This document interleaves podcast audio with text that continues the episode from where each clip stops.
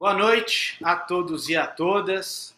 É um prazer enorme estar aqui. Falo diretamente aqui dos estúdios de São Joaquim da Barra, interior de São Paulo. Um amigo fez a, a, a, concedeu esse espacinho para eu estar falando com todos vocês.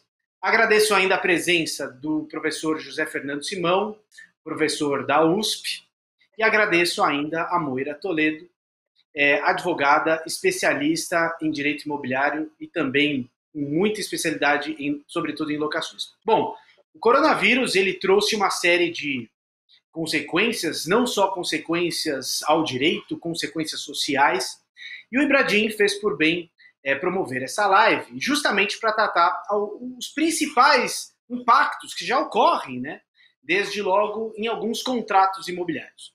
Para isso, para começar o nosso debate, eu vou passar a palavra ao meu orientador, é, professor José Fernando Simão, que é conhecedor profundo desta matéria há muito tempo, a quem eu agradeço enormemente a participação. Simão, é com você.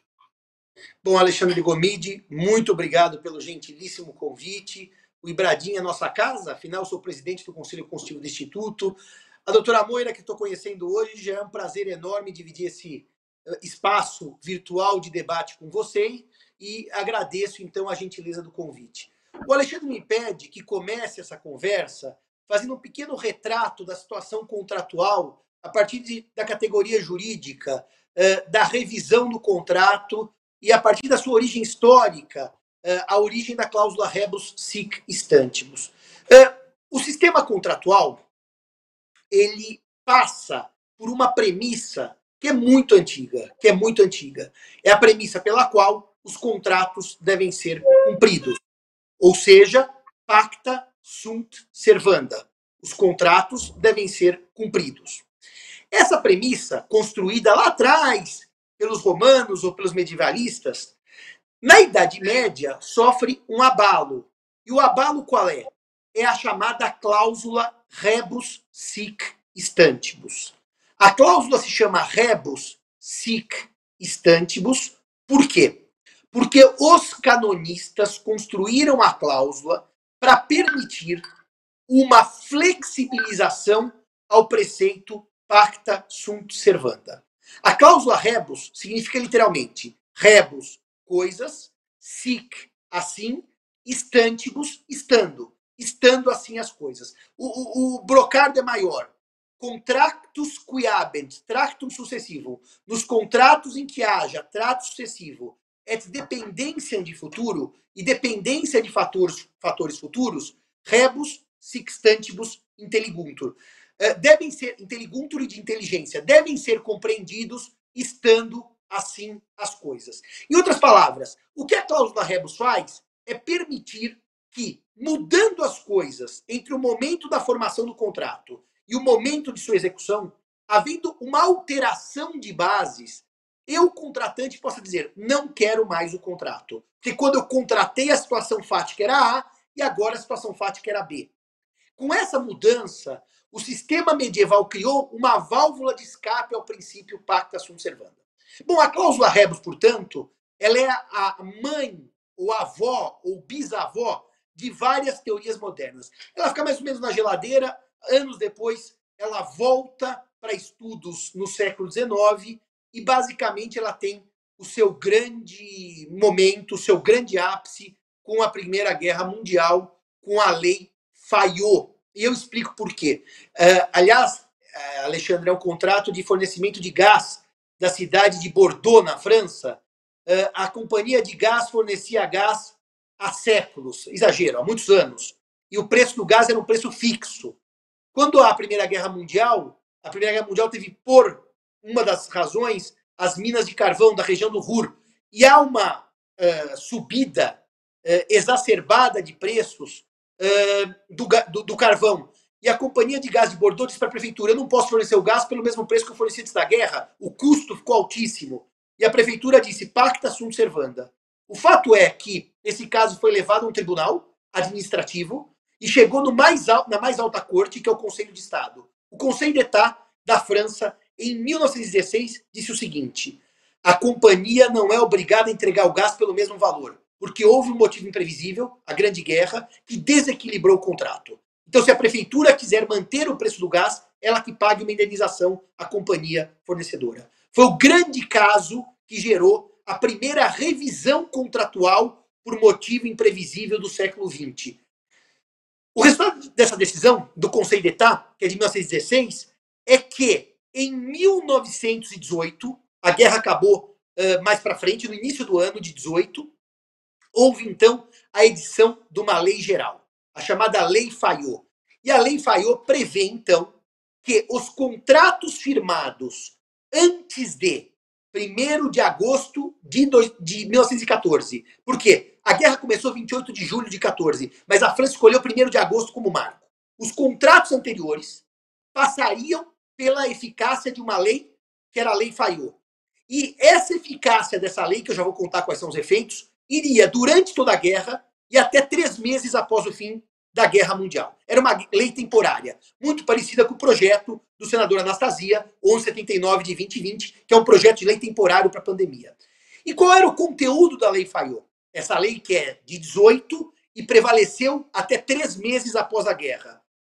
O conteúdo da Lei Fayot é muito simples. Nos contratos comerciais de trato sucessivo, havendo esse desequilíbrio de prestações por conta da guerra, a parte prejudicada podia pedir a resolução do contrato, extinção sem pagar perdas e danos. Resolução com efeitos ex nunc, daqui para frente. Mas havia um segundo dispositivo da Lei Fayot, mais importante que o da resolução, que era permitir ao juiz que nesses contratos comerciais, nesses contratos de trato sucessivo, o juiz suspendesse a eficácia dos contratos. Vejam Alexandre, veja a Moura, o que a, o projeto tenta com a locação, como na história nada se cria, tudo se copia suspensão dos contratos, diferindo pagamentos no tempo, permitindo então que os pagamentos fossem atrasados sem que isso fosse atraso, sem que isso fosse mora, sem que isso fosse inadimplemento. A lei Fayot, portanto, inaugura, seguindo aquela decisão do Conselho de Estado francês, uma, um clima de revisão contratual. Porque, na verdade, o século XX percebe, e isso que eu vou falar é óbvio para as pessoas do Ibradim, é óbvio para quem está no mercado locatício, que a destruição do contrato, que é a resolução, é a pior coisa quase sempre para todo mundo. Porque acabar com o contrato, eu destruo o seu conteúdo econômico, jurídico e social. Acabar com o contrato, em regra, traz um impacto negativo, é menor riqueza. Acabar com o contrato, eu posso tirar empregos. Imagine que eu acabe com uma locação, a loja é despejada e os 30 funcionários não têm onde trabalhar. Então, acabar com o contrato, que é tecnicamente a resolução que decorreria dessa mudança de base não é o desejado pelo sistema. O desejado, pelo menos há 100 anos, é a conservação do contrato, é a sua manutenção, ainda que em novas bases. Quem estuda muito bem isso é um professor uh, fluminense que publicou seu livro em 1953, que chama Arnoldo Medeiros da Fonseca, e Arnoldo Medeiros da Fonseca, ele vai trazer a teoria da base do negócio, que é de um alemão chamado Ertmann, com O-E, Ertmann, para mostrar que nessa alteração de circunstâncias eu posso ter alteração de condições contratuais. E quero contar também para a Moira e para Alexandre que o caso inglês que aconteceu em 1902, o primeiro caso, talvez, o mais famoso caso de revisão de base contratual foi exatamente na locação. Locação de sacadas. Eh, a Rainha Vitória morre em 1901. Em 1902, eh, haveria, então, o cortejo de coroação do seu filho, o rei Eduardo VII, e os ingleses apaixonados pela monarquia, porque a última coroação tinha sido em 1834, já fazia 60, 1837, 64 anos, alugam as varandas para assistirem o cortejo. O rei tem um problema de saúde, o cortejo ocorreria 26 de junho de 1902. Tem um problema de saúde e daí o cortejo é adiado para 9 de agosto. Os locatários tinham pago pelas varandas e os locadores tinham recebido pelas varandas por horas de locação daquele espaço para que as pessoas vissem o cortejo.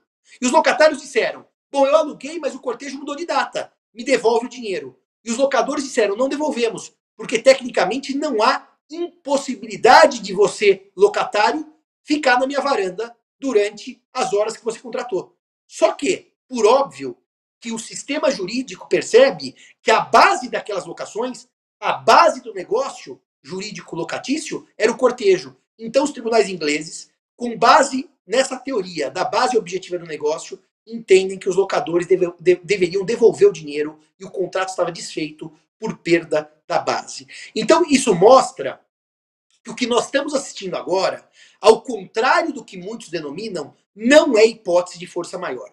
Aliás, eu dizia agora há pouco, numa outra live, eh, que a força maior pode ocorrer em situações, eh, normalmente, Alexandre, de prestação de fazer. Eu vou dar um exemplo na área do direito imobiliário, tá certo? Eu tenho uma obra, eu sou empreiteiro e você é um empreendedor, que está sendo construída.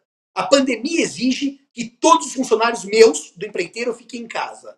O empreendedor não pode me culpar por atraso na obra, porque a pandemia gerou uma força maior que vai gerar uma dilação do prazo sem que possa haver responsabilidade de lado a lado. Assim como os consumidores também não poderiam cobrar perdas e danos pelo atraso pandêmico. Seria um, um, um todo um sistema de flexibilização contratual para garantir a conservação.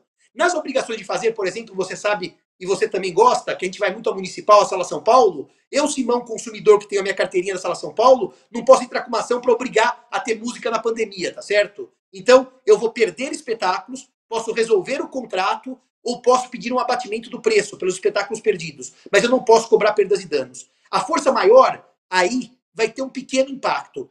Mas nas obrigações de dar, e eu não vou falar disso agora, porque eu quero depois falar mais para frente, com mais calma, para fazer uma distinção clara, a situação é muito mais difícil do que se imagina. Eu já antecipo a minha opinião, e é uma opinião técnica estudada. O fato de o shopping center estar fechado não é força maior para o locatário parar de pagar aluguel. Ponto. Eu tenho que explicar isso de maneira técnica e mais para frente, Alexandre, quando você abrir o debate, eu queria aprofundar um pouco a diferença entre força maior e base do negócio. A força maior, Alexandre, é residual nessa situação pandêmica, nas obrigações de fazer.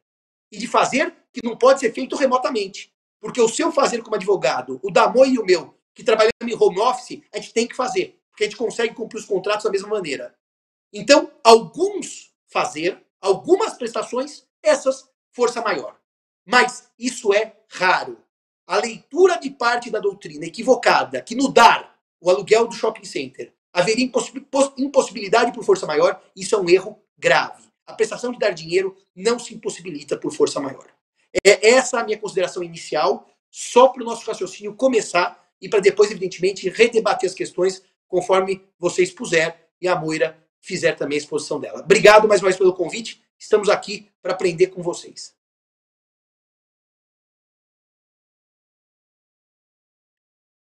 Eu não ouço o Gomide. O Gomide está é, tá sem, sem voz. voz. Gomide, você hoje é uma, é uma alma sem voz. Pronto, agora sim, peço perdão, Simão. Agora sim. É, agradeço imensamente a sua belíssima introdução histórica aqui, já muito elogiada aqui nos comentários. Acho importante né, é, é, essa parte para a gente exatamente poder situar, é, fazer a distinção do que era a, a teoria da, da imprevisão para atualmente as consequências advindas do coronavírus. Eu queria trazer um pouco o nosso debate aos contratos imobiliários, né? já para imaginarmos quais são as consequências já advindas hoje em dia do coronavírus. Então, eu queria começar inicialmente na incorporação imobiliária e depois eu passo para a Moira, para Moira tratar um pouquinho é, na locação. O que, que, acontece atualmente na incorporação imobiliária? Né? O principal problema a gente tem, por um lado, o incorporador, é, ele, em alguns casos, está impedido de prosseguir com a obra. Ele não. Seja porque os funcionários, é, com bastante razão, não querem é, se dirigir até o campo de obra, seja porque há determinações governamentais impedindo que aquelas obras prossigam. Pois bem, por outro lado, as consequências que sofrem os adquirentes é a seguinte: é, boa parte dos adquirentes trabalha, por exemplo, no comércio ou são profissionais autônomos e já sofrem com, com uma queda abrupta na sua receita, seja porque é demitido, seja porque efetivamente é, é, o comércio não, não tem mais gerado aquela receita. Então, há um risco enorme de inadimplência. Então, algumas das questões que eu gostaria de trazer. Em primeiro lugar, a Lei 13786, ela permitiu, finalmente, o intitular, a intitulada cláusula tolerância. Né? A jurisprudência já vinha admitido, inclusive a jurisprudência do STJ, já vinha permitindo, o que para muitos é bastante criticado, o professor Otávio diz, por exemplo, que é um, uma hipótese de mora a brasileira, de que os construtores podem atrasar pelo prazo de até 180 dias a entrega das obras. E quais as razões disso? Bom, seja porque no Brasil muitas vezes há falta de material, é, a dificuldade na contratação de mão de obra, chuvas em excesso, uma série de questões, a jurisprudência, após um longo período de debate, estabeleceu que de fato é lícita a cláusula de tolerância, desde que isso seja destacado é, no contrato. Esse mesmo entendimento jurisprudencial, é, ele foi consignado na Lei 13786, e, portanto, hoje é sim permitido a cláusula de tolerância. Então, a primeira indagação que eventualmente a gente tem é a seguinte: será que as consequências advindas do coronavírus com a suspensão da obra Será que é, isso já é, é, algo a ser computado neste prazo de tolerância ou eu teria uma dupla tolerância? Eu teria uma tolerância aí por fatos previsíveis, como nós é, conhecemos, e eu teria ainda uma somatória do prazo em que a obra ficou suspensa em razão do coronavírus. Eu vou passar para você, Simão, e depois eu queria também escutar a Moira a respeito disso. É, eu estou lendo aqui, Alexandre, o 43A, que você citou, da lei dos distratos, chamada Lei dos Distratos, a entrega do imóvel em até 180 dias corridos, corridos, da data estipulada, contratualmente, como prevista para a conclusão do empreendimento, desde que expressamente pactuado de forma clara e destacada, não dará causa à resolução do contrato. Então, no fundo, há um impedimento ao direito potestativo do adquirente de resolução. É isso que diz o 43A e nem se gerará penalidade, perdas e danos. Essa é a redação do 43A. A pandemia, ela gera um problema que é muito simples. Há um caos social que corresponderá a um caos jurídico e a um grande caos econômico. E numa situação de caos, Alexandre, eu lembro de uma série que eu assisti quando era criança, você não era nem nascido, você é bem mais novo do que eu, que chamava Anos Incríveis, do Kevin Arnold, que ele dizia: Desperate situations, situações inspiradoras, require desperate measures requerem uh, medidas desesperadoras. Todo mundo perde. Alexandre, aqui o jogo é de perde-perde. A incorporadora não pode construir por causa da pandemia. E ninguém vai pôr seu empregado para correr risco de construir e ficar doente, porque isso é uma questão de saúde pública e de humanidade. Então não vai pôr. O atraso é imputável a ela? Não, é imputável ao vírus. O consumidor vai ter que suportar o atraso? Vai. A, a única questão aqui para debater é: esse atraso não é imputável à construtora nem ao consumidor. Estamos de acordo. Não poderia penalizar nenhum nem outro. Também estamos de acordo. Mas eu vou lançar uma questão que é séria aqui. É claro que eu podia dizer: coronavírus suspendeu o Brasil por 90 dias, em hipótese, só para ter um número. Então eu tenho 180 mais 90, uma sucessão. O coronavírus é somado aos 180 do 43A da, da lei do distrato. Só que é um pequeno problema aqui, gente. Se ninguém teve culpa, não pode um só perder. Reparem no que eu quero dizer aqui. Eu não escrevi isso, Alexandre, isso eu vou desenvolver um artigo só para o direito imobiliário. Eu vou desenvolver um artigo só do coronavírus para o imobiliário, contrato por contrato. Eu estou fazendo análise disso. Na minha opinião, se a força maior, nesse caso, força maior mesmo, suspende a execução do contrato, o consumidor e o empreendedor vão ter que dividir prejuízos. Eu vou parar por aqui, eu quero ouvir a Moira e depois eu prossigo, se tiver mais um tempo, para explicar o que é, na minha opinião, dividir prejuízos, tá? É, antes de mais nada, gostaria de agradecer o convite, Alexandre, é um prazer estar aqui ao lado dessas feras, professor Simão da faculdade, eu também fiz, estudei lá e, e é uma honra enorme estar participando deste painel e queria agradecer de novo o Ibradim por isso. Mas, enfim, já de pronto respondendo a, a indagação, a sua pergunta começou no seguinte sentido: hoje é possível já pensar nisso? E eu tenho essa essa é uma dúvida que que me que fica sempre, assim. Eu acho que a gente está, às vezes, antecipando um pouco os efeitos. Ou imaginar, só hipoteticamente, a situação de uma obra que esteja em estágio adiantado e que o, o, empreendedor consiga entregar no prazo, ainda que com prazo de 18 meses. Eu não teria que falar, hipoteticamente, na, na aplicação da, da teoria. Outra, porque uma das, uma, um dos requisitos importantes é ser inevitável. Se eu, empreendedor, por alguma razão, consigo evitar o descumprimento, né? Consigo evitar, porque, enfim, de alguma maneira, a gente tem ainda seis meses a contar do do prazo que seria para o término da obra. Isso a gente pode estar falando em três anos, a gente não sabe exatamente qual o prazo que foi ajustado.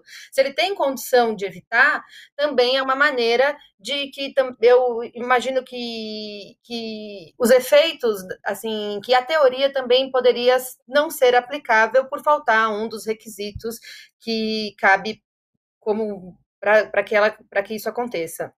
É, então, neste aspecto, é, eu acho que, respondendo a sua pergunta, ainda é cedo.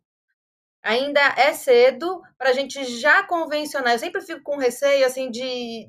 A, a abertura do professor Simão foi brilhante, e eu tô, e eu fiquei assim, extremamente feliz de ter tocado nesse ponto logo de, de início, de que to, cada caso é um caso, o caso concreto tem que ser observado, não tem uma regra geral para isso, né? A gente precisa olhar, tratar é, é, a teoria como se fosse aplicável em todos os casos é sempre muito preocupante.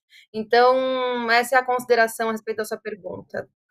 Simão, posso. É, a Moira traz. Alexandre, é, a Moira traz uma questão que é relevante. Vamos supor que sejam 90 dias. Supor, é só tese. Pode ser seis meses, pode ser um ano, mas vamos supor que sejam 90 dias.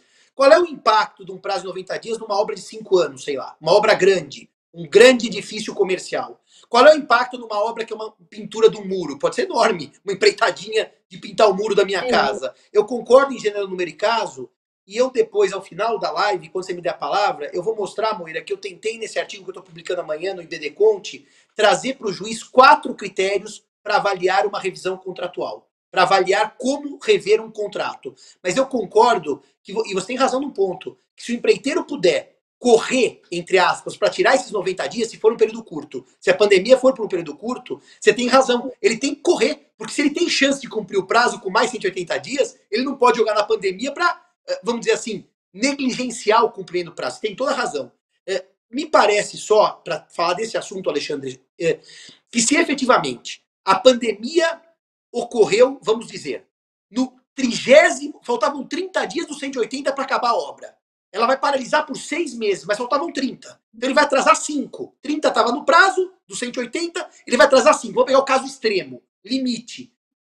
Nesta hipótese, os prejuízos devem ser divididos. O que eu entendo? Eu entendo que nós temos que fazer uma, um jogo de soma para ver quanto perde a construtora e quanto perde o consumidor. Eventualmente, a construtora abrisse mão diferida das prestações vencidas no período, ela abrisse mão totalmente, para que o consumidor não se descapitalizasse naquele momento e diferisse. Não estou dizendo que ela perdoa, não, hein? Não é perdão de dívida, não é não paga. É não paga agora, é paga depois. E ela, ao mesmo tempo, tem uma compensação que ela não é punida pelo atraso. Esse jogo de perde, perde, porque na pandemia não tem perde e ganha, é perde e perde. Não tem o jogo perde-ganha. Nós poderíamos fazer uma estrutura contratual, uma estrutura técnico legal, para que houvesse um jogo de perde-perde, cada um cedendo um pouco. Que é isso que eu pretendo desenvolver uh, uh, com mais calma para os contratos imobiliários. Excelente. Simão, é, só rapidamente ainda a respeito desse ponto, só para a gente tentar fechar é, bom, a gente tem na, na, lei de incorporação imobiliária, com a, com a alteração da lei do distrato, a gente tem basicamente são duas hipóteses. Se o atraso ocorrer, é, se a obra for entregue ao longo do prazo de 180 dias, como você bem disse, isso impede que o adquirente proponha uma ação de resolução. Ultrapassado esse prazo, ultrapassado esse prazo, não caiu, né? Não, não, tô aqui, tô aqui, Gomes, tô te ouvindo. Voltou, pronto. Tô te ouvindo. Tô te ouvindo. Ultrapassado esse prazo de 180 dias, há uma multa moratória. Então resta, acho que basicamente nós estamos todos aqui de acordo para dizer o seguinte: eventualmente, se a obra ultrapassar para além de, dos 180 dias pandemia, isso significa que fica impedido o adquirente de resolver o contrato. Resta ainda saber, e a multa moratória, Simão? Você acredita que eventualmente essa multa moratória ela pode ser cobrada para além dos 180 dias? Não, ela não pode, porque mora não há porque não há culpa. A multa certamente é a resposta mais fácil, mas Alexandre, só uma notinha rápida, tá? Numa relação de consumo, eu não tiraria ab início a chance do consumidor resolver o contrato. Só toma cuidado com isso. A multa não se paga porque mora não há. O que há um retardo por força da pandemia. Mas a chance de resolução do contrato, eu acho que sempre está presente para a parte mais fraca, que é o consumidor. Não me interessa mais um imóvel que vai atrasar mais 90 dias, porque nessa altura eu já nem quero morar mais em São Paulo, eu quero mudar para o interior. A resolução eu não tenho essa clareza de que ela está impedida de ocorrer pelo consumidor, porque é uma relação muito específica, tá, Alexandre? Eu não estou dizendo lojista e shopping center, que é outra lógica daqui, tá?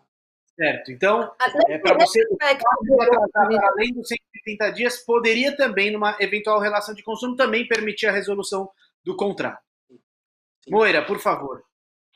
Alexandre, eu queria trazer só a lume um posicionamento que é do próprio PROCON a respeito deste assunto, que eu acho muito interessante.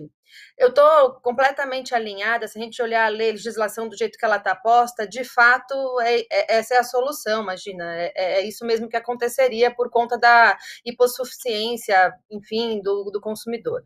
Mas a vulnerabilidade, enfim, a depender do caso. É, mas o que a gente tem visto, inclusive pelo próprio órgão, é assim: você tem que analisar isso sistemicamente. Proteger, proteger o consumidor nem sempre é proteger um consumidor em uma determinada relação. Eventualmente, se você proteger um consumidor em uma determinada relação, ou muitos deles em algumas relações, pode haver um desequilíbrio no todo na visão sistêmica que se tem, por exemplo, da construção deste determinado empreendimento que a gente está tocando. Porque ali tem um, uma coletividade de pessoas que acreditaram no empreendimento, que adquiriram o empreendimento e que pagaram também suas prestações. Se isso é inviabilizado por uma série de resoluções que vêm, isso acaba por desproteger, né, por, enfim, é, é, tirar a, a, a, do consumidor, que também é parte neste contrato, os outros consumidores, a possibilidade de continuar com o contrato que ele tinha celebrado. Então, é muito interessante essa nota do PROCON ser observada, do PROCON aqui de São Paulo, saiu, Capesa assinou, falando sobre isso. Ele disse: olha, é, todo mundo que atua, todos os prometores, o pessoal do PROCON que atua exatamente nesta esfera, tem que considerar que nós estamos numa situação adversa, completamente distinta do que é a natural. E que por conta disso, talvez a gente não possa atuar da mesma maneira que a gente atuou o tempo inteiro. Nós temos que olhar e observar essa visão sistêmica e para que a gente não faça que aconteça uma quebradeira geral mesmo em diversas áreas, não só na imobiliária, mas uma série de outras áreas, isso também pode acontecer. Eu achei muito interessante trazer e a gente começar a fazer assim olhar com esse olhar que é da própria instituição, fazer estas reflexões para o nosso mundo do direito privado, enfim, do direito civil e do direito imobiliário.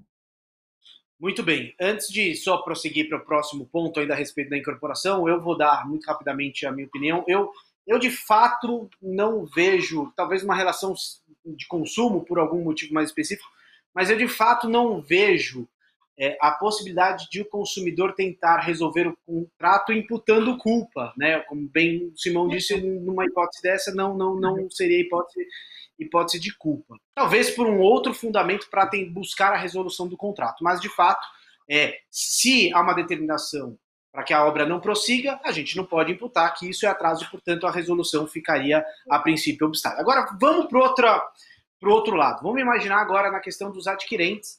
É um adquirente como a vasta maioria dos brasileiros, compra um imóvel. Inicialmente, logo quando ele assina o instrumento de compra e venda, ele ainda não tem um financiamento imobiliário. Ele dá uma pequena entrada e começa a realizar pagamento de algumas parcelas antes é, de, de, de financiar a obra. Muito bem. Na maioria desses contratos, existe uma cláusula resolutiva expressa. O que, que diz essa cláusula resolutiva expressa? Que, a depender do da inadimplência do adquirente, ele será notificado nos termos da, do decreto 745-69 para que purgue a mora em até 15 dias. E se ele não purgar a mora, segundo a cláusula resolutiva expressa, o contrato ele está automaticamente extinto. Ou seja, a questão é saber, em caso de inadimplência do contrato, e estamos já tendo inadimplência, meus caros, eu sei que é muito cedo isso falar, mas eu tenho recebido ligações diárias de, de, de colegas, de, de clientes, já dizendo que há sim inadimplência dessas parcelas. Em caso de inadimplência dessas parcelas, é, que são devidas ao incorporador, cabe, é possível é, que seja executada a cláusula resolutiva expressa? Essa é a primeira pergunta. Mas antes de passar para vocês, vamos imaginar agora na hipótese de um imóvel devidamente financiado por alienação fiduciária. É, todas as parcelas já foram pagas, todas as parcelas devidas ao incorporador já foram pagas, o imóvel foi financiado, é, existe um credor fiduciário, uma instituição financeira, as parcelas começaram a ser pagas ao diretamente à instituição financeira. Inadimplido o contrato, também resta a pergunta: o credor fiduciário pode executar a garantia? Vejam, Estamos diante de uma evidente inadimplência do contrato. Mas os fatos que originaram essa inadimplência do contrato são distintos do que nós estamos acostumados no dia a dia. Até mesmo, ah, poxa, eu perdi o um emprego, eu tive que realizar o pagamento de uma cirurgia para minha família. Mesmo esses fatos, muitas vezes graves, hoje em dia, eles não podem ser imputáveis, eles não podem ser uma justificativa para é, permitir a, a inadimplência do contrato. Mas diante deste cenário, aqui vem a minha indagação, é, diante deste cenário, a inadimplência do adquirente, ela pode eventualmente limitar que o incorporador ou o credor fiduciário executem, seja a cláusula resolutiva expressa, seja executem a garantia da alienação fiduciária? Vamos começar pelo Simão? Não, começar pela Moira, ladies first. Eu falo depois dela nessa. Excelente, melhor ainda. então, é, sempre eu acho que tem que fazer essa análise da impossibilidade real do, do, do cumprimento.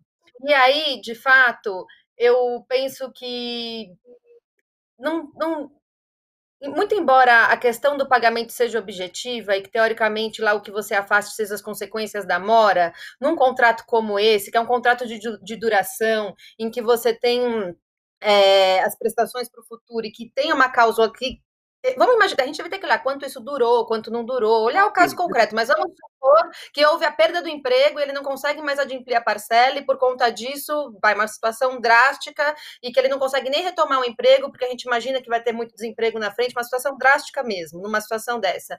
Me parece é, razoável até ele não vai ter como cumprir esta, esta obrigação a destempo. Ou as partes sentam e negociam um novo parcelamento que seja possível de cumprir, mas nessa situação não vai ter como cumprir, ou então eles vão ter que optar mesmo pela resolução, e aí é um problema que ele, de fato, assim, eu fico imaginando como é que você dá vida útil para um contrato desse, aonde para uma das partes fica completamente impraticável conseguir prosseguir no pagamento da obrigação, seja qual ela for, qualquer, qualquer valor que seja, né? Se ele não tem aí uma visão de que ele retome, por exemplo, essa condição de empregabilidade.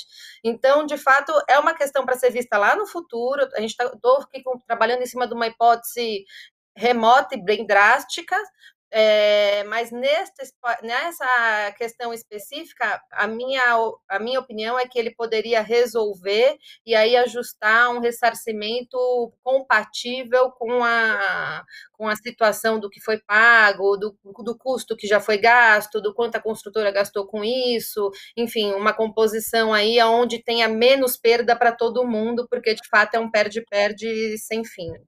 Não sei se o professor Simão está alinhado Simão, com a minha opinião. Não, eu, eu aqui não estou alinhado por uma razão muito simples. Eu sou radical pacta sunt servanda. Se o cara é desempregado, ele não pode parar de pagar aluguel, não pode parar de pagar escola, e se ele está desempregado, não pode parar de pagar nada, porque ele perde tudo. É, é, eu, é, aqui nesse ponto, o direito civil, ou ele assume que o desemprego, porque no fundo o que nós estamos discutindo aqui, Gomide, não é a pandemia, é o desemprego por causa da pandemia. É, é fechar o um negócio por causa da pandemia. Eu parei de pagar porque fiquei desempregado. Na crise da Dilma em 2014, houve uma recessão tremenda e muita gente ficou desempregada sem pandemia. E eu não posso, eu nesse ponto, eu sou radical. Quem não pode pagar resolve o contrato com as consequências da lei. Eu, aliás, disse isso naquele evento nosso do Migalhas, no ano passado, Alexandre. Você lembra que eu fui bem duro nesse sentido? O judiciário não pode fazer uma justiça Robin Hoodiana. O judiciário tem que entender que se a construtora não recebe e depois ela, ela. Ah, não, então ela tem que baixar a prestação. Não, não tem, porque baixar. Reparem, é, aqui não é reequilíbrio do contrato. Os desempregados pagam pensão alimentícia. Aqui nesse ponto, eu cal, ou cumpre ou cumpre. Agora, tira o direito. Vamos para a parte econômica. É claro que se eu fosse dono de construtora, se eu fosse diretor jurídico de construtora, eu ia estimular muito reduzir, negociar, repactuar, porque isso é melhor para o sistema. É melhor salvar o contrato do que destruir o contrato. Mas eu não enxergo, como enxerga o professor Tartus, por exemplo, que o desemprego gere o direito de uma grande revisão de todas as prestações que aquele sujeito deva para banco, supermercado, padaria, escola, como se fosse tipo um pool de credores num como se fosse um pool de credores num superendividamento. Portanto, nesse ponto, Moira, eu discordo. Eu acho que a faculdade de renegociação pelo desemprego, por exemplo, pandemia, por recessão, ou porque aquela empresa quebrou. Imaginemos que um setor inteiro quebre, como quebrou o setor têxtil no Brasil nos anos 90. Gerou uma massa de desempregados. Todos os empregados do setor têxtil vão ter renegociação contratual obrigatória? Eu, nesse ponto, eu não sou protecionista. Eu entendo que é bom para o sistema que se renegocie. Duvido que as consultoras vão radicalizar no momento que elas querem manter os negócios. Eu acho que está tudo em ordem. Mas o direito não vai poder resolver isso, senão por vontade dos próprios contratantes. Muito bem, Exato, Simão. Mas... Moira, por favor, desculpa. O ponto é, desculpa, o ponto, nós chegamos numa mesma conclusão de que se for inexequível para a parte, a resolução vai ter que acontecer, lógico, com as consequências do contrato. Ali eu já disse, teria que abater tudo o que foi gasto, enfim, partir para a regra de resolução, estabelecendo o que foi gasto pela construtora, estabelecendo um percentual dentro do contrato que possa ser eventualmente devolvido, dependendo do que for combinado. É, tem uma regra aí, mas não tem como evitar a resolução num caso desse. Nesse ponto, parece que, que é isso, porque a pessoa não vai ter como cumprir também absolutamente nada, né? E num claro, sistema de crise pandêmica, as resoluções acabam sendo em cadeia, você sabe disso. Você trabalha no setor, são em cadeia, porque é uma retração econômica momentânea.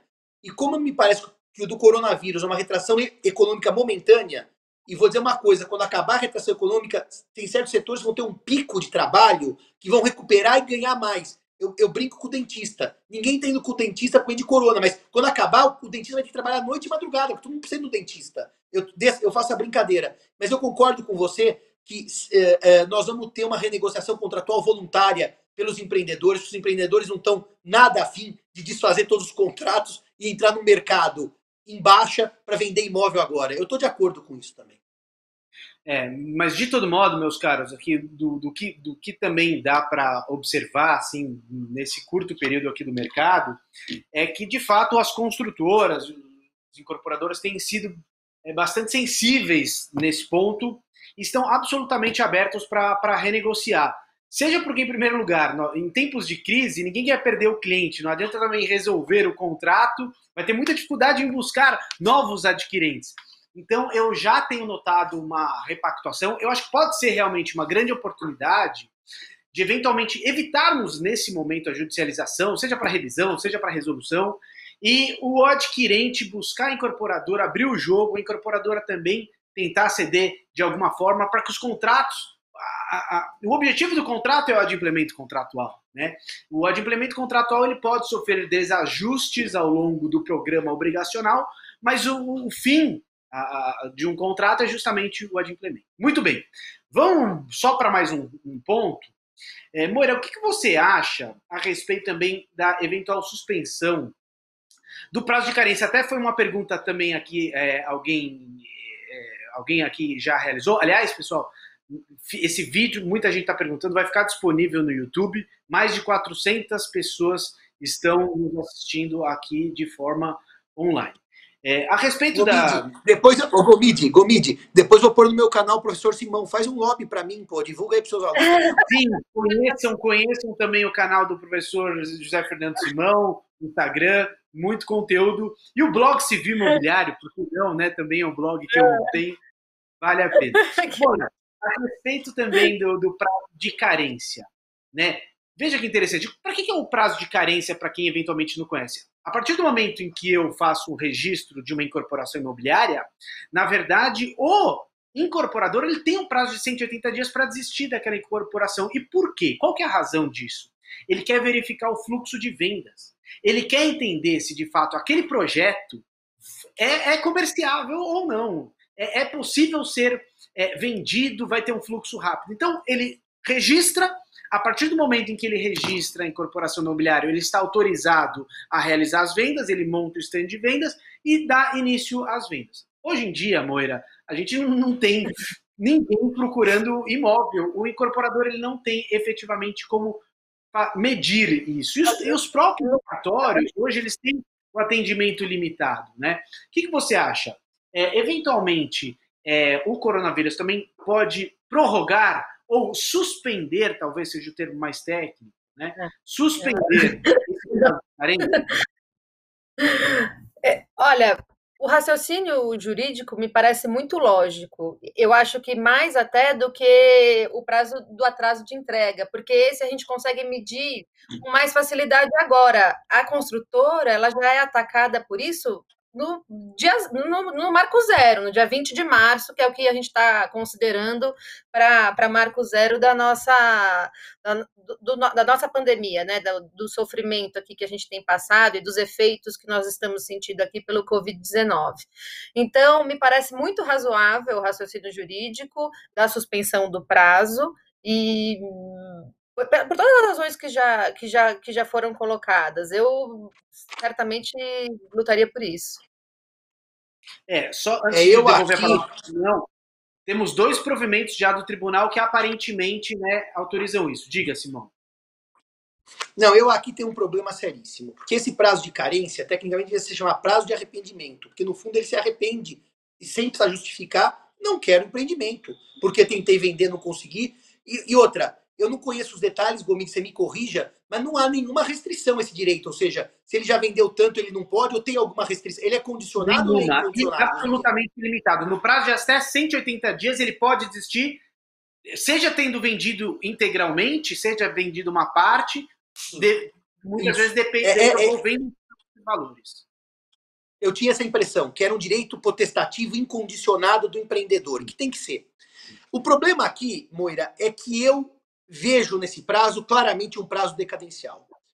E é um prazo decadencial para desfazimento de contratos. Porque eu digo assim para os compradores: já assinei, vocês já deram um sinal, estou desistindo. Está aqui o dinheiro e não me cobrem mais nada. É mais ou menos como um prazo para exercício de retrovenda, ou, ou para exercício de preempção ou preferência. E os prazos decadenciais, eu não consigo suspendê-los, eu não consigo suspendê-los, senão por força de lei. O projeto, eu posso citar o projeto, Gomidi? Você me autoriza a citar o projeto já? O projeto é, do senador Anastasia, o 1179 de 2020, vai fazer exatamente o que a Moira disse, uma suspensão de prazos prescricionais e decadenciais. E vai ser uma suspensão que vai ser com data para acabar, 30 de outubro de 2020. De 20. Portanto, nós teremos uma suspensão maior do que três meses, ou seja, seriam, vamos dizer, de março que é o dia da pandemia, a março, abril, maio, junho, julho, agosto, setembro, outubro. São exatamente sete meses, é isso, se eu não errei? De três a dez. São sete meses de suspensão do prazo.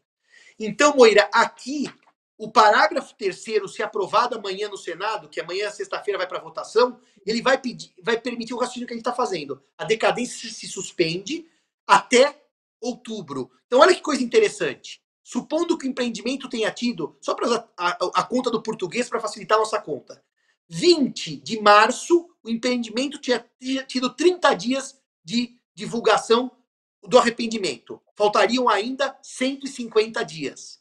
Veio a suspensão pelo, pela lei Anastasia.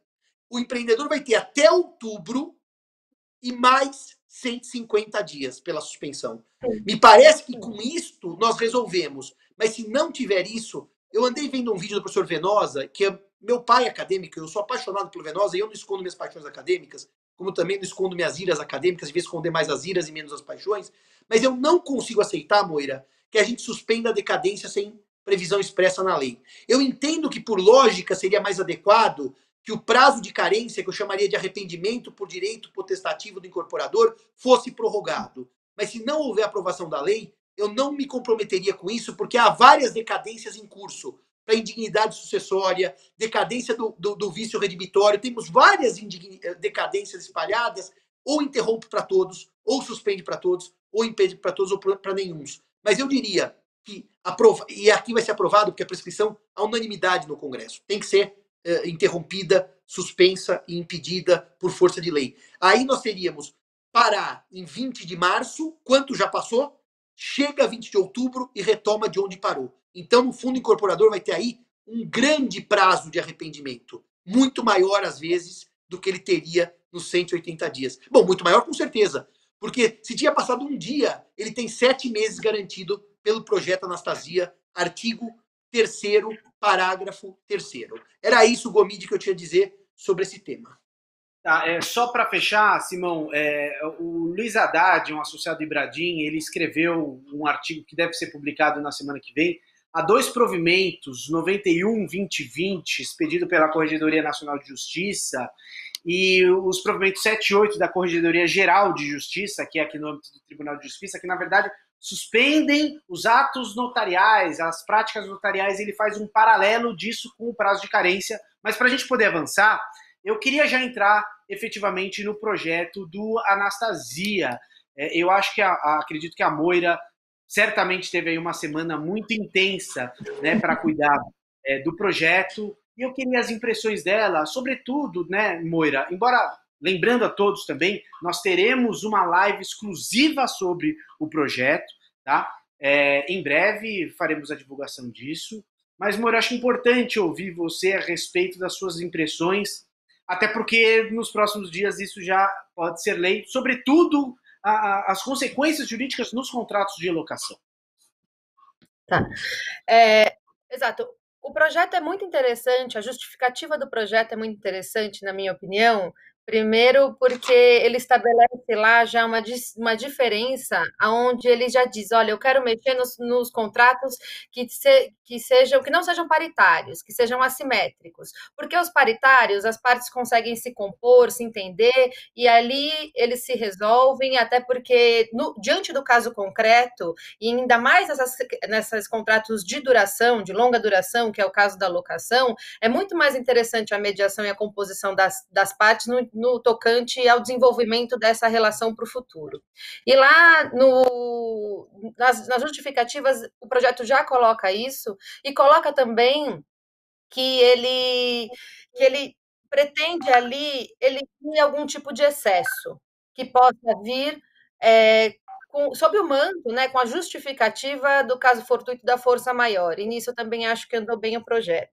Quando entrou o projeto para tratar da matéria locatícia mesmo, e aí ele faz isso nos artigos 9 e 10, preocupou muito o artigo 10, onde havia na locação residencial um diferimento de, de aluguéis até outubro, com uma, uma, uma moratória legal concedida e você poderia não pagar total ou parcialmente. Então, o locatário que tivesse aquelas condições teria um direito potestativo de deixar de pagar, e aí não ficava muito claro que haveria uma correlação entre o quanto ele foi afetado e o que ele teria como solução do contrato. Ficava muito solto naquele artigo, dizendo assim: olha, se ele perdeu o emprego, se ele teve a renda diminuída, renda diminuída quem não vai ter? Muitas pessoas vão ter, mas será que é diminuída o suficiente para ter essa consequência, né? Então, o artigo era muito, tinha uma, ele tinha uma amplitude é, enorme sem fazer essa correlação entre o locatário ter que demonstrar ter que ter que fazer essa relação com que efetivamente a decisão, com esse direito potestativo que ele fosse exercer. E aí ele poderia ficar os sete meses, que é de março a outubro, no mesmo raciocínio, sem pagar, para depois pagar isso lá na frente. E o, e o parágrafo que tratava disso dizia em 20%, e deixando uma dúvida se era 20% do todo, ou seja, ele teria que pagar os sete meses em cinco vezes, se fosse 20% do todo, o que é pesado para um locatário, porque ou 20% a mais das prestações, que também dá para fazer essa a interpretação que eu Exato, que dá 30, que dá mais de 30 meses, que é muita coisa, né? Mas a redação ela deixa um pouco a desejar neste aspecto do que era. Então, assim, se aquele parágrafo, se aquele artigo 10 vingasse, vamos dizer assim, seria um problema. Bom, ontem já foi a gente teve que trabalhar bastante para mostrar esses defeitos, né, mostrar o que estava acontecendo, e com isso veio a notícia de que tal artigo será suprimido, né, isso está na, nos jornais, enfim.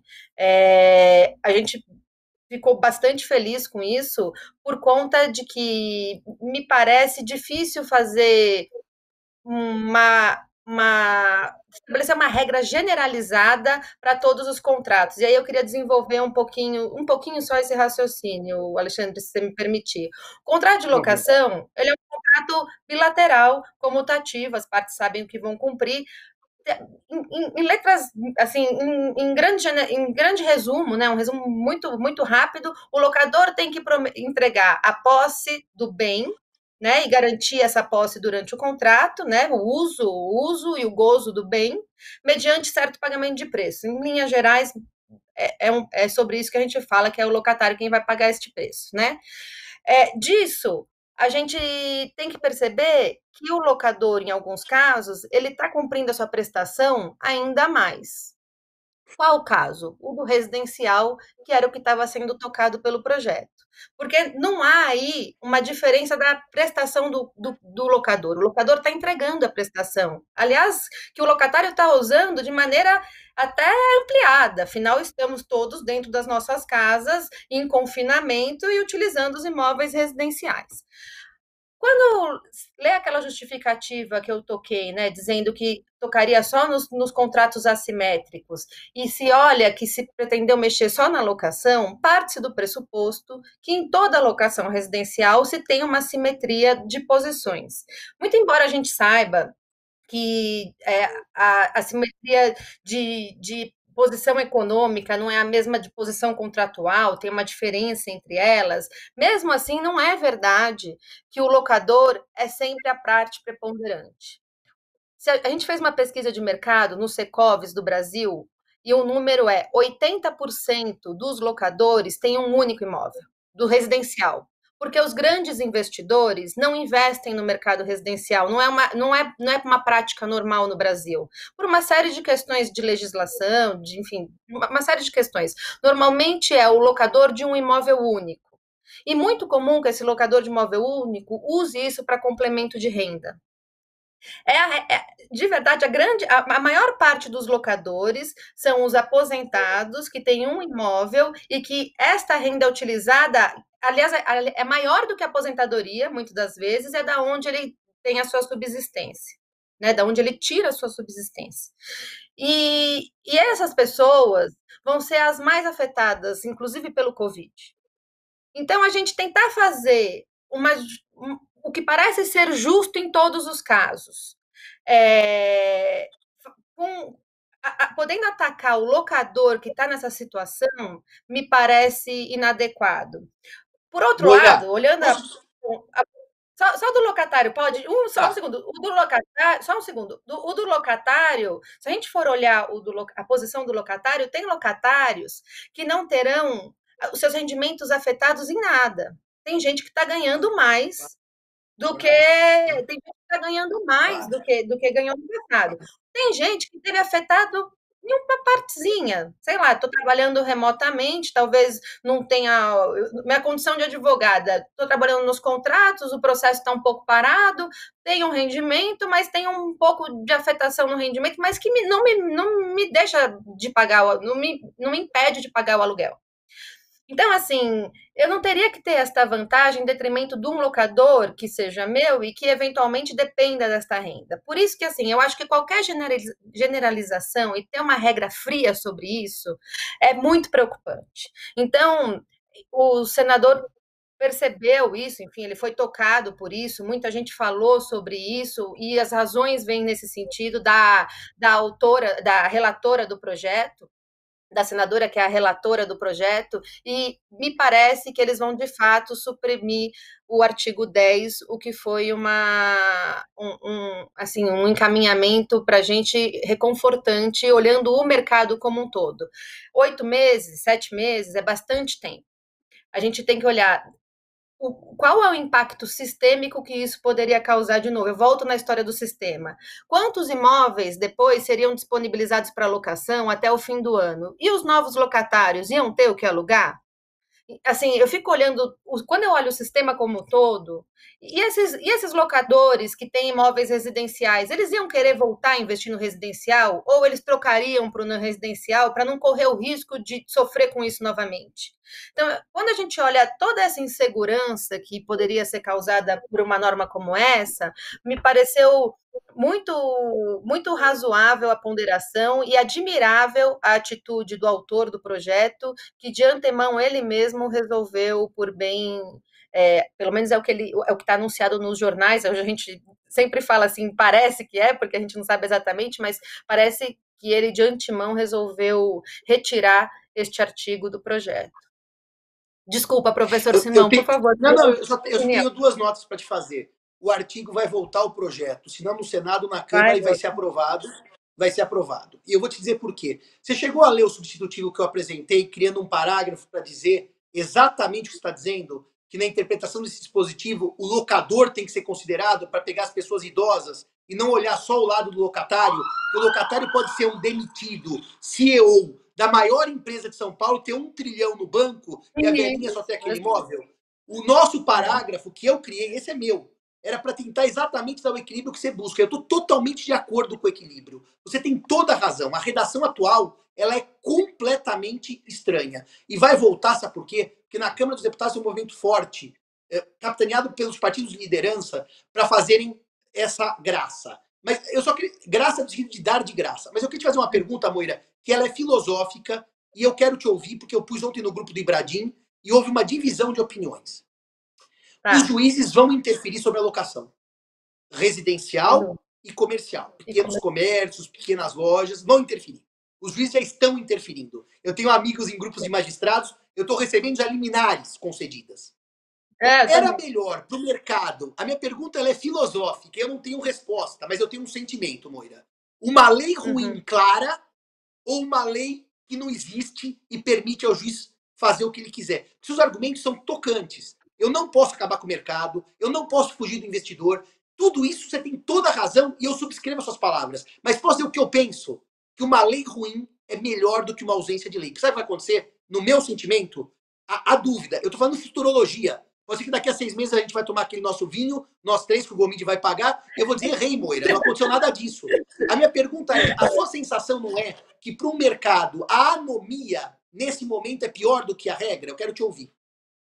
Eu, eu vou te dizer o porquê eu acho que não, é, nesse aspecto específico. De fato, eu concordo que ter uma legislação às vezes traz alguma, alguma segurança jurídica, mas de outro norte, a gente tem que ver o barulho que isso está fazendo. Eu vou explicar porque eu conheço um pouquinho também o mercado para saber o que já está acontecendo. Com essas notícias todas, ó, a gente está há 10 dias do início do impacto se a gente considerar a legislação. A legislação fala no dia 20 de março e hoje é dia 2 de, de abril. Então, assim, nós estamos a pouquíssimos dias né, do, do, do impacto. Não me parece que locatários possam ter sofrido de fato já nos recebíveis do mês passado este impacto. Porque a locação a gente sabe é, é, é, ainda não deu tempo, ainda as pessoas não foram, não tiveram suas jornadas reduzidas, ainda, ainda estão recebendo os proventos do, do mês passado. A notícia que está circundando o mercado, a gente já fez algumas pesquisas, é que no dia 30 já, tam, já a inadimplência já subiu bastante. A gente já subiu para mais de 20%. O que, que, eu, o que, que eu olho? O que, que eu enxergo disso? Esse nosso barulho todo, e a, o barulho da, da, da imprensa, dizendo que talvez passe uma lei que deixe de pagar o aluguel, e, e ainda mais com a redação que ela estava. É como se eu desse esse benefício para o locatário, a ponto dele, sem saber qual é a consequência da, da, do Covid, enfim, ou até mesmo, eventualmente, a gente também tem que separar quem vai usar e cometer os excessos, o próprio, o, o, o, a própria justificativa do, do projeto fala nisso, né? Quem vai se aproveitar dessa situação, mas deixa de pagar um contrato, por quê? Porque há um estímulo da legislação à não negociação. O mercado de locação é um mercado maduro, no sentido de negociar. A gente acompanha os índices das distribuições das ações locatícias, em matéria locatícia, e eles têm decaído mês a mês. O que significa dizer isso? Que as partes estão se resolvendo em outro lugar, que não é no tribunal. Porque conflito tem. Só que as partes estão se resolvendo em outro lugar que não é no tribunal. Quando eu saio com uma lei dessa, ou quando eu estimulo e começo a falar que sempre vai aplicar, que o, fa que, que o Covid é de fato é, é uma razão para aplicar a teoria da imprevisão, que é caso fortuito. Então, eu também compartilho, do, mas quando as notícias que saem, as discussões que saem, não são essas, porque elas saem atravessadas. E quando eu coloco isso desta maneira, o que eu estou fazendo? Eu estou estimulando até quem pode a não pagar. Isso é um problema. Isso traz um problema para o sistema enorme, enorme. A inadimplência deste mês está dez vezes maior do que o que é, no, no geral, dez vezes maior do que é no normal, que é, é pequena a inadimplência em locação. Ninguém faz contrato de locação para deixar de pagar. É, é, assim, acontece, mas ninguém faz para isso. Normalmente, o locador, quer, o locador quer ter a renda, quer deixar o seu imóvel ocupado, o locatário, por sua vez, quer ocupar e quer pagar, e todo mundo está contente com isso. A regra é essa. Se a gente vai na inadimplência final, ela é mínima, mínima, é coisa de 1%, 2%, que a gente faz mesmo de despejo. Né? Moira. Então, é, o que eu penso é isso, que uma lei como essa, aquele artigo do jeito que a gente no, no mercado não residencial, as partes estão se acertando. As partes estão conversando, elas já estão estabelecendo acordo, porque no comercial é muito normal antever, porque faz projeção de faturamento, tem toda uma regra que é um pouco diferente do residencial. Então, tem uma antecipação que é natural do bom locatário, tá? E aí, com isso, as partes estão se acertando, todas, todo mundo está negociando, ninguém quer o fim do contrato, todo mundo acha que isso vai durar três, quatro, cinco meses e que daí o bom locatário tem que ser preservado. E para isso, o cara que está lá há 10 anos tem sido dado, às vezes, até a isenção de um ou dois aluguéis, Cada caso é um caso, cada caso tem uma maneira. Se eu tenho uma agência de turismo que é minha locatária há 10 anos e vai ficar dois meses sem faturar, eu dou isenção de dois meses porque me interessa ter ela lá nos próximos meses. Daqui a pouco ela vai ganhar mais. Então, assim, eu acho que a legislação voltar este artigo é um problema grave, porque ele estimula ele estimula o inadimplemento, ele estimula a mora e o prazo dele até outubro é extremamente grande, na minha opinião. É, é, é, muito, é muita coisa. E sem fazer essa correlação com, com, É como se o locador ficasse sem renda nenhuma, porque ele fica sem receber sete meses para receber em 30. Neste mundo aí, a gente também vai ter um impacto na atividade de administração de imóveis enorme, porque as administradoras, as taxas de administração, tudo bem que é um negócio jurídico, mas as empresas também têm que ser preservadas neste momento. Elas ganham sobre uma taxa de administração sobre o aluguel. Você está dizendo que as administradoras vão ficar oito meses, vamos imaginar que o locatário fique oito meses sem pagar. As, as, administradoras que, que administram esse tipo de bem vão ficar oito meses sem renda sem faturar nada, tendo que prestar o serviço. Eu não sei como isso para em pé. Então, de fato, do jeito que está, me parece um problema sistêmico. Senhores, a gente precisa avançar um pouco, pra, até para abrir ao público. Eu vou dar brevíssimas considerações sobre a lei. As minhas considerações estão publicadas hoje numa coluna do Migalhas Delícias, é, ali no Migalhas. Quem quiser dar uma olhada, eu fiz algumas sugestões. Em primeiro lugar, me, me, preocupa um pouco a impossibilidade de despejo liminar, porque o despejo liminar ele não tem fundamento apenas a inadimplência é, dos aluguéis, mas também a necessidade de realização de obras, de obras urgentes, descumprimento de outras obrigações. E muitas vezes a inadimplência ela pode decorrer por, por hipóteses, por meses anteriores. Então, é, esse foi um tema que me preocupou. Com relação também a essa mora, a, a, ao pagamento da, do aluguel, é, eu, em certa medida, concordo com os dois. É, uma lei, como bem disse o Simão, sistematiza isso, impede que o judiciário aprecie.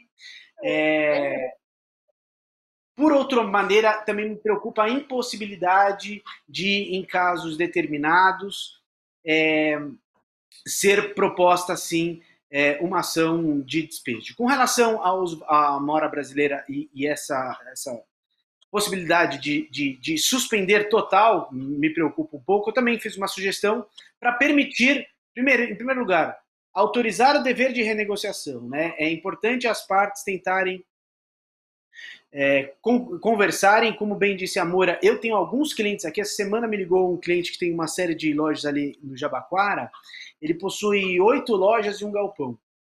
Ontem ele começou a renegociar, hoje ele renegociou com todos, todos. Muito rápido, muito fácil, muito transparente. Eu tenho um outro cliente que também é um aposentado, estava muito preocupado com isso, renegociou em uma hora e meia de telefonema, renegociou até junho. Tá? Eu acredito sim que as partes têm maturidade para renegociar. Não havendo a renegociação, eu sugeri é, um, o pagamento de 70% do valor da locação, sendo que esses 30% não seriam um valor de desconto, seria um valor a ser pago é, futuramente. Sim. Mas é, eu acredito, gente, vamos abrir agora um pouco as perguntas. Deixa, eu, quer... deixa eu fazer uma nota. Eu quero fazer uma nota para a Moira. O artigo que eu estou publicando amanhã o artigo que eu estou publicando amanhã, eu sugiro quatro critérios de revisão contratual. Primeiro, análise do lucro decorrente do contrato de acordo com a atividade desenvolvida. Depois, análise decorrente da capacidade econômica e financeira das partes. Depois, análise do ramo de atividade e o prazo de recuperação.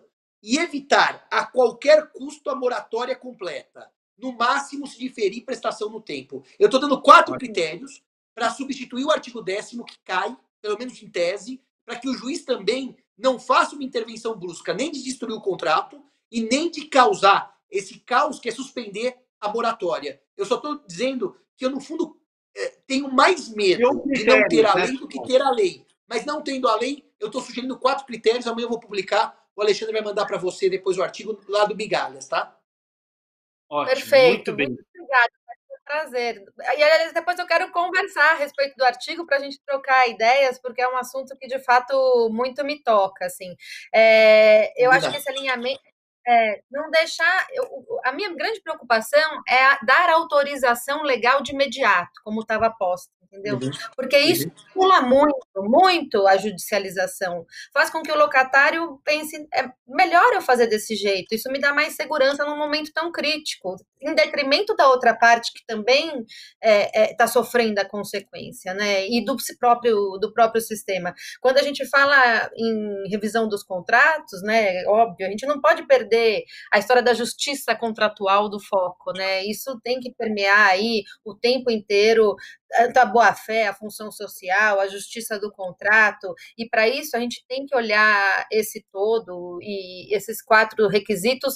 De fato, eles têm que ser uma ordem para o juiz quando ele tiver que tocar na revisão, porque se a gente tiver uma lei só para o residencial, que é o caso que me parece que, que, foi pensada, pelo menos, pelo menos o projeto, no não residencial, este, eventualmente, né, quando as partes não se acertarem, pode ser que isso aconteça lá na frente, aí esses critérios seriam realmente os mais adequados, na minha opinião. A gente tem defendido a mesma, a mesma coisa. Eu vou até te mandar uma nota técnica que a gente fez, é, da qual participei, que vai nesse mesmo, nessa mesma toada, é, é, é bem por aí mesmo. E é bom que o legislativo, depois, que o tenha essa visão. Né? Você né? me manda me manda também essa pesquisa, por exemplo, que 80% dos locadores residenciais têm imóvel único, que isso vai ao encontro do que eu defendo aqui, que é a análise da capacidade financeira de lado a lado, e não só olhar o locatário Sim. ser pobre e o locador que se dane. Eu acho que esse equilíbrio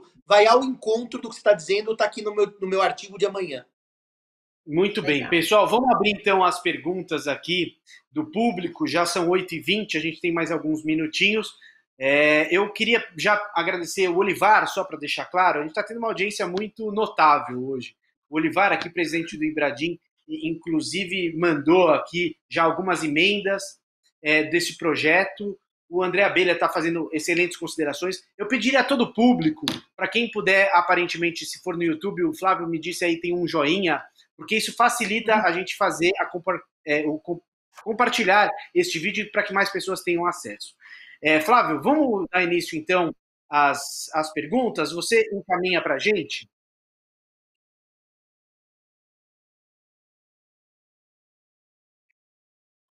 Bom, é, é, a gente já tem algumas perguntas. É, busca uma dessas últimas. É, fizeram uma indagação aqui ao professor José, José Fernando Simão se esses critérios que ele teria sugerido não seriam um critério eventualmente manipulável. Né? É, então, a pergunta é: eu, Simão, qualquer um desses critérios são altamente manipuláveis. Tudo depende do cenário. O juiz vai fazer previsão de expectativa econômica?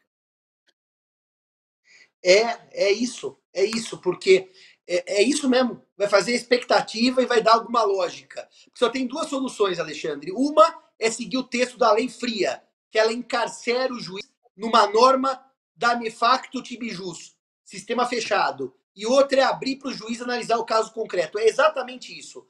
Num sistema pandêmico de caos social e de ruptura das estruturas jurídicas, eu tenho que confiar no judiciário. Ou, como disse a Moira, adoto o que está na lei, uma lei fechada, com esses reflexos negativos ao mercado. Só tem de duas uma. Se eu disser assim, o juiz não pode interferir no contrato, ele vai interferir. Se eu disser ele vai interferir com 20% até outubro, ele está fechado. Eu estou dando uma chance de um equilíbrio contratual mínimo. E até se o, o colega lê meu artigo, eu digo que tem setores com período de recuperação claros. Por exemplo, a crise de 2014 é, da recessão, ela trouxe uma recuperação clara para certos setores e certos prazos. Vai ter que ser um jogo de bom senso e de lógica. Mas se mancha não é desejável. A outra solução é a que a Moira não gosta, que é um artigo fechado. E daí o juiz vai aplicar o quadro. E a terceira e última é dizer: juiz não revisa o contrato, que não vai ocorrer. Então eu estou tentando, num mar pandêmico, dar uma solução menos caótica. Mas a outra seria a que a Moira. Eu até gostei do argumento do desestímulo, da análise econômica que está na lei, desestimula de implemento. Eu acho que esse me convenceu mais do que os outros todos. Então, é, é, como está na lei, estimula o inadimplemento, nós não queremos, como não está na lei, a doutrina tem que construir os parâmetros. E o juiz tem que fazer previsão mesmo, a partir de dados históricos. Por isso que eu estou dando requisitos que não são objetivos matemáticos, mas são objetivos lógicos. É, é, infelizmente, quando há o caos, o regime tem que ser um regime diferente. Mas não se esqueçam, é um regime temporário. Isso aqui não é para toda a vida. Isso é para enquanto durar a pandemia eu termino o artigo dizendo assim: senhores, isso não é hoje, amanhã, 2030, 2050. Isso é para 8, 9, 10, um ano. É um regime de exceção e de transição. Ótimo. Aqui. Aliás, nesse, nesse aspecto, eu acho que é bem interessante a gente falar sobre isso. Eu queria saber a opinião do professor Simão, porque assim, o artigo 19 da lei do inquilinato fala em revisão. No meu olhar, não é sobre, não é disso que se trata. Porque aquela revisão do artigo 19 é uma revisão a preço de mercado, a cada três anos, para que ela tenha um vigor para o futuro. Quando a gente está tratando desta situação atual, se a gente for pensar em revisão, nos casos em que ela for cabível e do jeito que a gente está falando, com requisitos e com tudo isso, seria a do, a, a do Código Civil porque teria que durar enquanto durar a situação, tem que ser temporária. Andou muito bem o projeto em não mexer na lei do inquilinato, porque eu vi projetos querendo mexer nos dispositivos da lei do inquilinato, que é uma legislação feita para durar, para ficar no tempo, como o Código Civil. Não dá para mexer no Código Civil ou na lei do inquilinato ou em qualquer outra lei federal feita para durar por conta de uma situação provisória, temporária, o que deve ser considerado, inclusive, nos, no, nos, nos, acordos que são feitos, né? E, todo, e pelo juiz também. O juiz não tem que abaixar o aluguel para sempre. Ele tem que fazer uma adequação, se for o caso, do aluguel por três. Pelo período que for, quatro meses, cinco meses, a gente não sabe exatamente Isso. ainda o quanto. Também, por isso eu acho também É disse, 19. eu disse isso. É, só só para dizer uma coisa. O, o Guilherme Pisa pergunta se eu entendo que o sistema vigente tem solução. Tem, é o 317. 317 Sim. é o artigo do reequilíbrio das prestações, está no código. Portanto, não precisa trazer nem direito estrangeiro, nem inventar nada. Eu hoje li o artigo da Aline Terra para escrever esse meu artigo e ela defende a aplicação analógica do 19 da lei e ela cita o 567, como você lembrou, do Código Civil. Aqui, sinceramente falando, se eu aplicar o 19 ou o 567, me parece que o 317 resolve tudo. E resolve para todos os é. contratos, tá certo? Eu acho que a gente vai ter um- uma, uma, uma espécie de lei falhou sem eh, detalhamentos no 317. Eh, quando não houver lei especial que cuide daquele tipo contratual. Supondo que a locação suma do projeto Anastasia. Suma. A lei venha sem nada de locação. Eu iria para o 317. Supondo que a lei venha com alguma coisa, vai para cá, para a lei Anastasia, e depois para o 317. Eu acho que o 317 é o, arquivo, o artigo mais adequado para se aplicar nessa evolução. Eu não, eu não citaria, eu até ponho. A linha prestação de terra- pecuniária, né? Como é que é? Sobretudo porque é prestação pecuniária, justamente o 317. Sim, Exato, é 317. Eu tô, eu tô É super alinhada. E o penso. 567 e o 567 fala em perecimento da coisa. Não houve perecimento da coisa, né? É, é, uma, co- é uma situação temporária de uso, né? É, e porque, o, o- na verdade, o 567 fala se deteriorar a coisa alugada, e o conceito de É. deterioração ele é bem físico. É, ele é bem. É. é, a gente dá aula, né? Quando a coisa ainda existe com seu valor diminuído sem perder sua utilidade. Não é bem isso que está acontecendo. Aqui é uma mudança Sim. estrutural da base do negócio, que passa pela leitura do artigo 317. Me parece, então, Guilherme, que tem resposta sim no sistema, sem precisarmos inventar nada. Para não Exato. para fechar nesse mão, também não seria o caso de aplicar o 478, porque na minha concepção, pela leitura do 478, o 478 permite ao devedor pleitear a resolução. E o credor, eventualmente, para evitar a resolução, ele poderia propor a revisão contratual. O, o, Omid, eu acho que é importante responder a Letícia Studart por que, que não é força maior. Porque a força maior, tecnicamente, Ah. Porque a força maior, tecnicamente, do 393, ela torna a prestação impossível. Se eu disser que toda subida de preço impossibilita a prestação, isso é um erro. Porque eu repito, um locatário desempregado, que até ontem era CEO e ganhou no ano passado 4 milhões de reais, ele pode pagar 10 mil por mês, mesmo desempregado. Dizer que a prestação é impossível é um desvio categorial. A impossibilidade tem que ser fática. Caiu o raio e matou a vaca. Caiu o terremoto e caiu a obra. Agora, dizer porque eu não posso pagar, aquele exemplo do Redman, que não dá para falar aqui, do trenó que o rio congela, isso aqui é um desvio de categoria desnecessário, porque a base resolve. Não é impossível pagar aluguel para o desempregado. É, mas para o desempregado é impossível pagar tudo. Então tem que força maior para todos os contratos do desempregado. Nunca se levou, nunca se levou na noção de força maior em conta as qualidades pessoais do devedor. Ah, porque o devedor tem um problema físico, não pode trabalhar, ele não pode pagar aluguel, para ele é força maior não pagar aluguel. Nunca houve isso. Isso é um desvio categorial. Não é a força maior, é a mudança da base do negócio. A força maior é na empreitada, como lembrou o Gomide, quando os, os funcionários não podem ir para a obra. Essa é a força maior, mas ela não é na obrigação de dar. Desculpem, fechou o shopping. Eu não posso pagar porque o shopping está fechado. Eu não posso pagar, por que, que eu não posso? Eu posso ter um caixa de 3 milhões para aguentar 10 anos o shopping fechado. Não é que eu não posso pagar. Não é olhar a conta bancária, juntar para o juízo extrato, falar, tô pobre, não posso pagar, reduz o aluguel. Isso não é científico. Isso é achismo. Isso é, como diz Pontes Miranda, vai estar no artigo amanhã, metafísica. É metajurídico. Isso não é jurídico. O jurídico é reequilíbrio do contrato com base na mudança de base objetiva. Desculpem, isso eu não abro mão.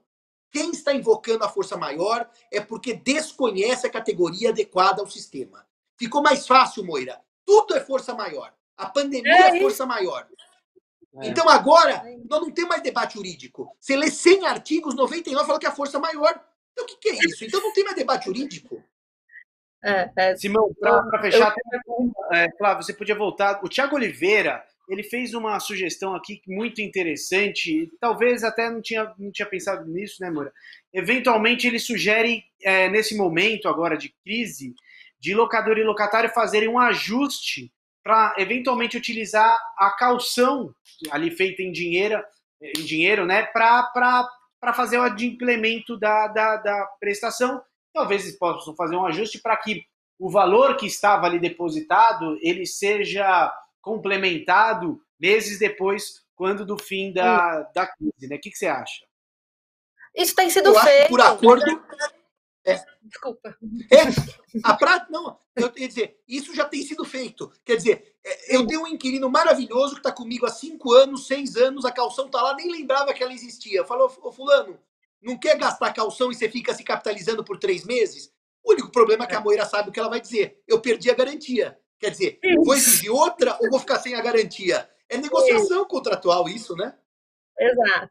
E aí, o que poderia ajudar um pouco é porque, assim, também nós fica, além de ficar sem garantia, fica sem eliminar na falta de pagamento, pelo menos por um período até dezembro, né? O que piora um pouco. Se tivesse uma exceção nessa situação, você talvez estimularia a utilização da calção nesses casos. Mas as duas coisas combinadas, tirar a liminar nesse caso e tirar a calção é, um, é complexo porque daí a situação do locatário fica muito. Do locatário não, do locador, o, loca, o risco do locador sobe demasiadamente.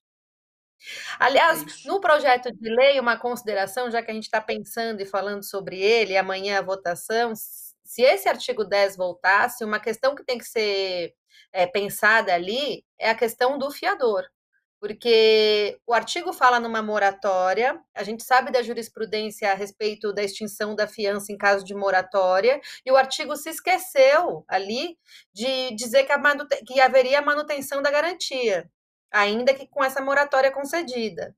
Então. O Marcel é um ajuste... Simões Moira me perguntou uhum. isso na live que eu fiz terça-feira. Como é que fica a garantia? Há realmente um conflito. Eu não posso piorar a situação do garantidor em contrato benéfico, eu não posso, porque a lei proíbe, Sim. mas ao mesmo tempo eu estou estendendo as obrigações. Mas me parece, Moira, que aqui o diferimento, o diferimento não é piorar a situação.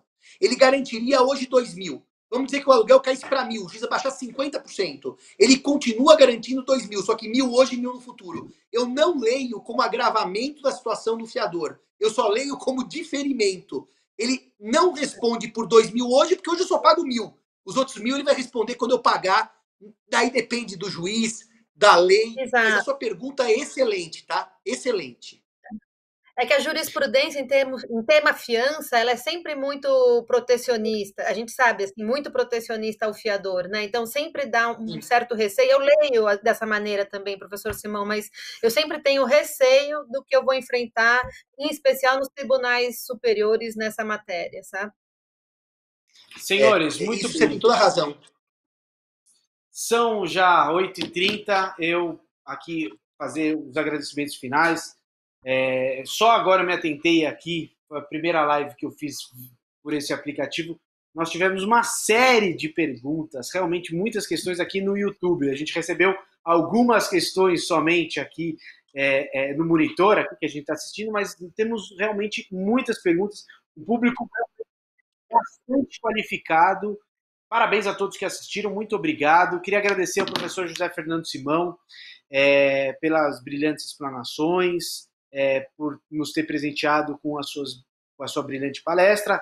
Moira também foi muitíssimo bem.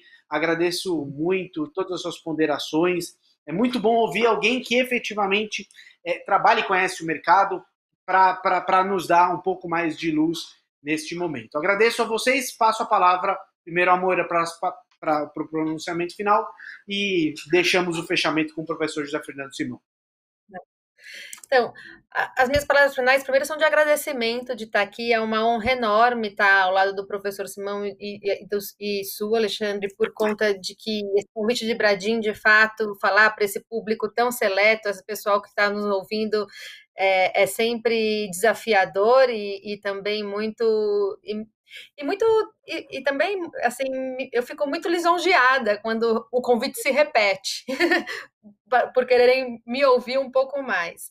Mas mais do que isso eu queria passar uma mensagem final de que a gente tem que ter eu, eu, eu, brinco que eu tenho um mantra a respeito da locação em tempos de Covid, que é negociar, negociar, negociar. Eu sempre tenho muito receio de voltar a ter no mercado de locação uma regulação estatal, uma coisa externa que venha incidir e, e trazer injustiças. Eu acho que é um mercado que está maduro, que tem trabalhado, os interesses eles são complementares.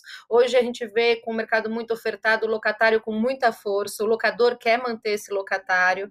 Então, se a gente pudesse tratar disso dentro do mercado e estabelecendo as, as, as, os acordos num, num, momento assim de autorregulamentação, a gente, nós, eu tenho certeza que nós daremos até um exemplo. E eu assim, é, com isso quero colocar o mantra de negociar, negociar, negociar, que Uau. eu tenho falado muito sobre isso, e que contrato a gente tem que olhar sempre a boa fé, os deveres laterais, que muito embora, ainda para quem cogite da aplicabilidade das teorias da imprevisão, o caso fortuito, a força maior, os deveres laterais não estão é, excluídos, ainda que haja o rompimento do nexo casal, quando há o fortuito externo, que se interprete dessa maneira, não tem o rompimento dos deveres laterais decorrentes da boa-fé, e que negociar é um deles. Então, que tanto locadores quanto locatários precisam ter, precisam negociar, e os advogados que atuam nesta área precisam estimular os seus clientes a fazerem isso, a ter empatia, a se colocar no lugar do outro. E se a gente conseguisse resolver essas questões todas nesta atuada, eu acho que seria assim. Eu sei que é, é um pouco utópico, talvez, é, mas eu, eu sei que seria muito bom não só para o sistema locatício, não só para o mercado de locações, mas também para os tribunais que vão estar soberbados com outras questões para tratar. Muito bom. Simão. Bem, Alexandre, eu não tenho uh, nada a dizer senão a gratidão por você ter me escolhido para esse painel. Tinha tanta gente mais preparada. Uh, e a minha sorte é que tinha a Moira aqui, que essa é preparada de verdade. Muito obrigado pelos ensinamentos, Moira. E eu quero te dizer o seguinte: é, a conversa prossegue amanhã. Eu vou pegar seu celular agora, que eu já tenho aqui com o Gomid, que eu vou pegar algumas informações para produzir meus, meus, meus artigos. Mas eu queria dizer o seguinte: é, nós estamos vivendo uma de pandemia que a nossa geração e muitas outras nunca presenciou, tá certo? É, o final da Segunda Guerra não foi tão impactante quando foi o que aconteceu na Primeira Guerra Mundial. Teve o Plano Marshall, etc. Nós estamos vivendo um momento histórico único, único, e que não se repetirá, talvez, nunca mais. Em situações únicas, em que as, o direito ele olha com perplexidade e qualquer solução que ele adote não será boa, não será boa, nós temos que adotar a menos ruim. E a solução menos ruim é a conservação do contrato. Portanto, a negociação, me ligou uma cliente hoje, Alexandre, uma senhora que tem um único imóvel do qual ela vive. E a inquilina falou para ela: não posso pagar. O que, que eu faço, Simão? Baixa, difere, negocia. Então, esse clima de consciência que nós vivemos um momento excepcional e que talvez nunca mais volte. Isso aqui não é uma recessão econômica. Isso é uma pandemia que minou a economia e que vai passar.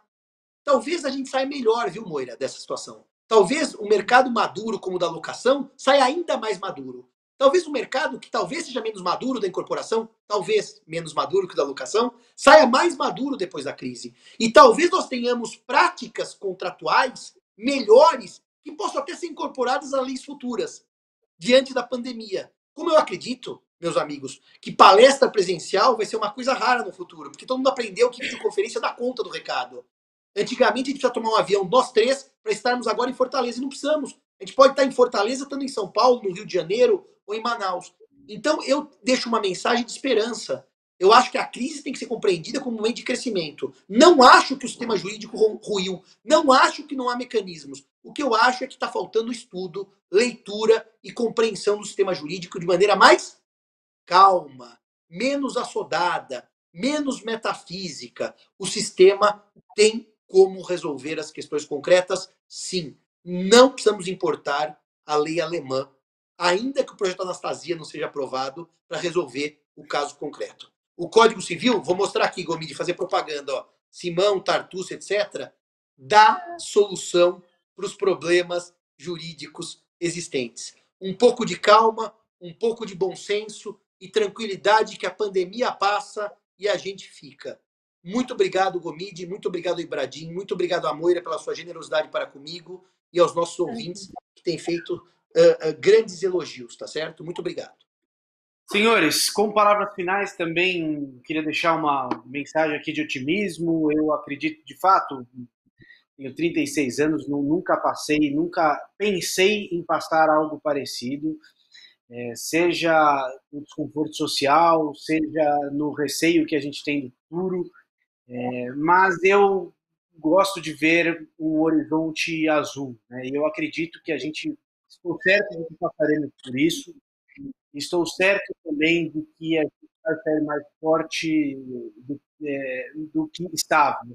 Tenho certeza que o mercado da, da locação ele, ele é um mercado que vai se agitar, ele é um mercado que locadores e locatários, é, eu tenho verificado isso na prática, é, as partes que muitas vezes não se conversavam agora estão se reunindo, estão abrindo o jogo, estão conseguindo boas é, negociações. Os incorporadores, como nunca eu vi, é, estão sim, de fato, muito mais é, sensíveis à questão da inadimplência e eu acredito que o mercado imobiliário naturalmente vai sofrer muito, mas a gente é, seguiremos certamente mais fortes. Bom, é, palavra final, pessoal, deixar claro que na próxima terça-feira eu e o professor José Fernando Simão voltaremos aqui juntamente com o André Abelha e com o Olivar Vitali para tratar especificamente agora a respeito da lei 11, é, do projeto de lei 1179, que eventualmente é, já pode ser efetivamente uma lei sancionada. Muito obrigado a todos e até a próxima. Obrigado. Uhum.